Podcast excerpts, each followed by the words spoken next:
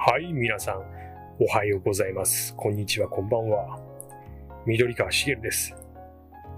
さて、だいぶ間が空いてしまいましたが、今回もアウトプットレイディオ4回目ですね、始めていこうと思います。今回は、買ってよかったものについてお話ししようと思います。買ってよかったものといっても、そうですね。一応今年に入ってから、2020年になってから買ってよかったもの、えー、契約してよかったものについてお話ししようと思います。今回は3つご紹介します。まず1つ目、Kindle ですね。今まで Kindle は欲しいな、2019年まで思ってたんですけど、まあいいかなと。なかなか手を出さずにずっと書籍、紙媒体で購入してたんですね、本は。ただ、Kindle に変えることによってですね、書籍より読むスピードが格段に上がりました。具体的には、書籍時代はですね、1ヶ月に1、2冊多くて3冊読めればいいかなとか、3冊終えることはなかったですね。3冊目に突入するっていう感じだったんですよ。ただ、Kindle に変更してからは、1ヶ月に5、6冊読めるようになりました。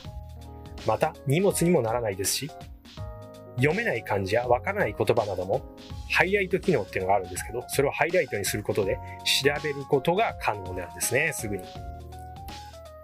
で、今、いい点ばかりを挙げたんですけど、もちろんデメリットもあります。それは、充電を気にしなくてはいけませんね。まあ、電子機器なんで、ちょっと充電が低くなってきたら、USB に挿して充電するっていう必要があります。気づくと結構残量減ってるんですね。1冊読み終わると、まあ、100%で充電しておいても、1冊読み終わると大体5、60%。まあ、多いと40%ぐらいになってますね。あとは先ほど述べたハイライト機能。まあ、ハイライト、メモ機能が弱いってことですね。えー、もうハイライトとメモっていうのは自分の Kindle のマイページみたいなのがあって、そこで確認はできるんですけど、文章しか載せない、文章しか残せないんですよ。図とかイラストはハイライトで記録しても、Kindle 内でハイライトで記録をしても、マイページに表示されないんですね。また漢字変換機能が弱くてですね、単語単語に分けて変換しないと変換できないってことがありますね。これが結構面倒なんですよね。で、二つ目。これは YouTube プレミアムですね。まあ、初月無料で入れるんですけど、翌月から、えー、月額1180円かかるんですが、これによって、これ加入することによって、うざい広告が全く表示されないので、超便利です。自動で連続再生するときなど、本当いいですね。加入した、もう、加入して今2ヶ月目なんですけど、もう昔の生活には戻れませんね。で、デメリットとしては、翌月から毎月1180円かかる。まあ、これぐらいですかね。ただ正直、毎月1180円は支払う、支払うってことのに上回るメリットがあるんで、このデメリットは自分にとってはほとんどないですね。で、最後3つ目。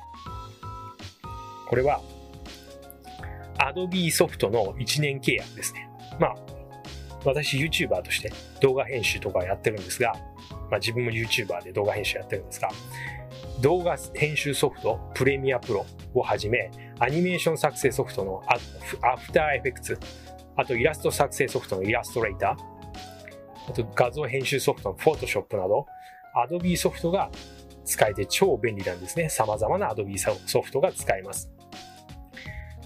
ま、YouTuber として始めて、最初は iMovie と Keynote で動画作成や編集、サムネイルの作成などをしていたんですが、ま、ちょっと物足りなくてですね、Adobe ソフトを入れたんですね。また動画編集者としても食べたかったんで、Adobe の加入を決めました。結構いろいろ覚えることが多くて、ちょっと大変なんですけども、めちゃくちゃ楽しいですね。自分はちょっと動画編集とかアニメーション作成とか、向いてたと思いますね。向いてると思いますね。プログラミングとかちょっと、あまり好きではないですけれども、で、デメリットとしては、買い切りではないんですね。これは年間契約なんですよ。